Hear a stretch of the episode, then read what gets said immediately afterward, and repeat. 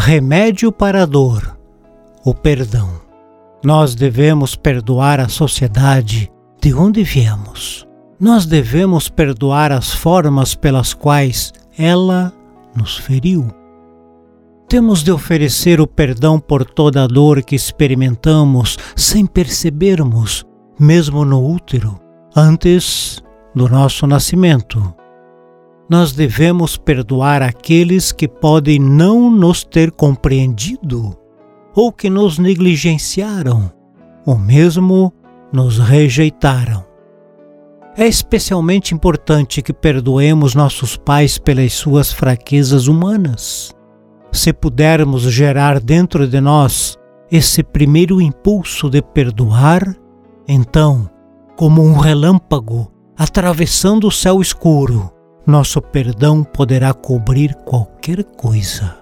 Ele iluminará nossas lembranças da mesma forma que a luz de um farol varre o mar, de modo que quando seus raios iluminam alguma coisa que nós pensamos que nos feriu, o toque da luz trará o perdão dentro de nossos corações e abençoará aqueles a quem perdoamos.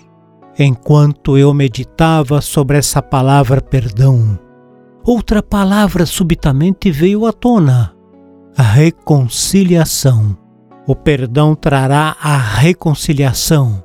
Eu sei que tem de haver reconciliação entre nações, entre pessoas, entre todos nós. Temos primeiro que nos reconciliar com Deus, depois conosco e finalmente com o mundo todo incluindo quem quer que nos tenha ferido. Temos, porém, de fazer mais do que isso. Se nosso perdão não for aceito, temos de oferecer a outra face. Isso não é fácil, mas Cristo, que é o caminho, achou o seu muito árduo também. Assim, se estamos caminhando com Ele, é o que também devemos esperar.